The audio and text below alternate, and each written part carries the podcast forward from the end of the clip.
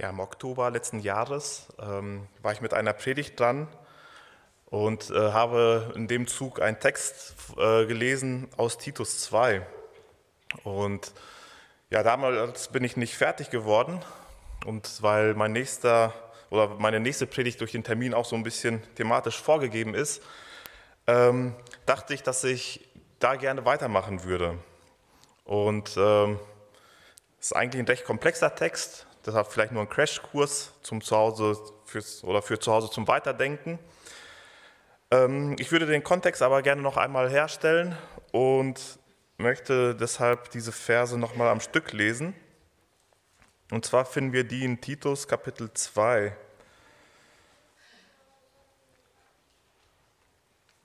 Und äh, da sind es die Verse 11 bis 14.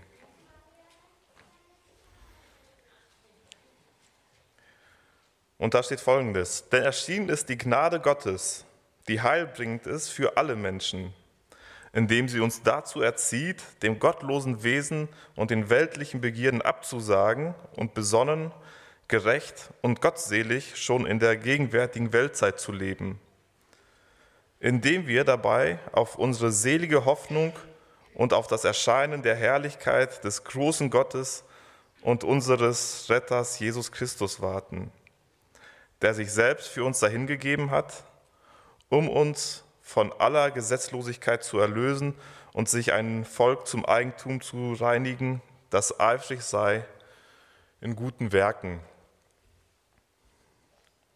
Ja, und in der Predigt habe ich dann vor allem, bin ich auf diesen ersten Teil eingegangen, die Verse 11 und 12, äh, die Gnade Gottes, die heilbringende Gnade Gottes äh, als Lehrmeister oder als unser Erzieher die Gnade, die uns dazu bringt, ja, das gottlose Wesen und die weltlichen Begierden abzulegen, um dafür besonnen, gerecht und gottselig zu leben.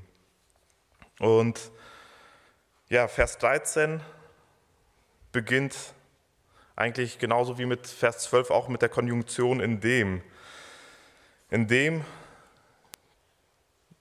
deutet immer darauf hin, dass jetzt etwas genauer erklärt wird. Und zwar ähm, sollen wir so leben, indem wir auf unsere selige Hoffnung und auf das Erscheinen der Herrlichkeit des großen Gottes und unseres Retters Jesus Christus warten, der sich für uns selbst hingegeben hat.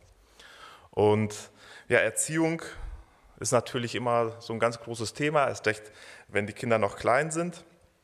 Und bei der Erziehung geht es ja irgendwie darum, dass man auf das Verhalten eines Kindes Einfluss nimmt und äh, man versucht dem Kind die, die, ja, das, Verhalten, oder, ja, das Verhalten nahezubringen, von dem die Eltern davon ausgehen, dass, äh, dass diese Dinge dem Kind helfen werden, im eigenen Leben und in der Gesellschaft gut zurechtzukommen.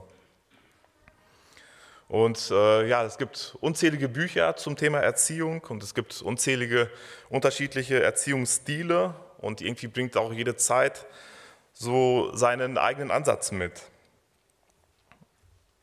Ja, und diese Gnade Gottes, die uns erzieht, macht das mit einem Fokus, indem wir auf unsere selige Hoffnung und auf das Erscheinen der Herrlichkeit des großen Gottes und unseres Retters warten.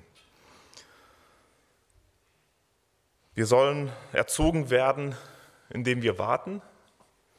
Hört sich vielleicht seltsam an, aber ich glaube, da geht es einfach um diesen Fokus, der da enthalten ist. Wir sollen unseren Fokus richtig lesen, legen und zwar, auf, indem wir warten auf das Erscheinen unseres Gottes und das soll unser Leben prägen. Und in diesem Zuge musste ich äh, an die Endzeitrede von Jesus denken. In Matthäus 24, äh, da finden wir in den Versen 45 bis 51 ähm, ja ein Gleichnis. Das werde ich jetzt nicht vorlesen, aber ich glaube, das kennen wir alle. Ähm, und zwar geht es in diesem Gleichnis darum, dass ein Herr, ähm, ein Diener die Verantwortung auferlegt ähm, und er soll Verantwortung übernehmen und er soll über die gesamte Dienerschaft herrschen. Und äh, da wird auf der einen Seite der gute Knecht vorgestellt. Der gute Knecht, der kommt seiner Arbeit oder seiner Aufgabe treu nach. Und er weiß, dass irgendwann mal der Herr kommen wird und das motiviert ihn dazu, ähm, ja gut mit, mit seinen Untertanen umzugehen oder die ihn äh, unterstehen. Und dieser gute Knecht wird in Anführungsstrichen ja, bei seiner Treue erwischt, als der Herr zurückkommt. Und dieser Knecht bekommt noch mehr Verantwortung. Er wird belohnt. Und dann wird uns aber auch der schlechte Knecht vorgestellt. Der schlechte Knecht, äh, der fühlt sich unbeobachtet und er denkt, dass es noch lange dauern wird, bis der Herr zurückkommen wird. Und er fängt an, sich zu betrinken und die anderen Knechte zu schlagen. Und als der Herr wiederkommt, da lesen wir ein hartes äh, Urteil. Da steht, dass dieser Knecht, der untreu war, der dabei erwischt wurde, untreu, äh, dass er untreu war, dass er in Stücke geschlagen wurde. Als der Herr zu einem unerwarteten Zeitpunkt dann doch gekommen ist. Ja, der eine hat den Blick in die Zukunft geworfen und wusste, der Herr wird irgendwann erscheinen. Und das hat ihn dazu motiviert, das hat ihn dazu angetrieben, treu zu sein und das zu tun, was der Herr ihn aufgetragen hat. Und der andere, der hatte diesen Fokus nicht. Der ähm, hat versucht, sich ein schönes Leben zu machen. Er hat getrunken, er hat äh, die anderen geschlagen, wenn ihm irgendetwas nicht gepasst hat und hat diesen Fokus nicht gehabt. Und diese Gegenüberstellung äh, hat mir dabei geholfen, als ich über unseren Text hier in Titus 2 nachgedacht habe. Der Herr wird kommen und das ist unsere Hoffnung, aber das soll uns auch zu einem bestimmten Lebensziel, äh, Lebensstil antreiben. Und Manchmal hilft es uns vielleicht, das Leben auch vom Ende her zu denken. Ja, das ist ein Gedanke, den wir durchaus in der Bibel finden, treu zu sein, auszuharren und auch das vielleicht gegenwärtige Leiden im Licht der Ewigkeit zu sehen. Das sind Aufforderungen, die wir immer wieder in der Bibel finden. Ähm, ja, vor allem auch im Psalm 73, den wir ja vor kurzem auch auf der Bibelstunde durchgenommen haben, ähm, wo es darum geht, auszuhalten. Äh, vielleicht, wenn man ähm, sein Leben mit, mit Nichtgläubigen vergleicht, die es manchmal leichter haben. Aber wenn wir auf das Ende hinschauen, dann treibt uns das an und dann motiviert es uns das dazu, einen bestimmten Lebenswandel oder einen bestimmten Lebensstil zu leben.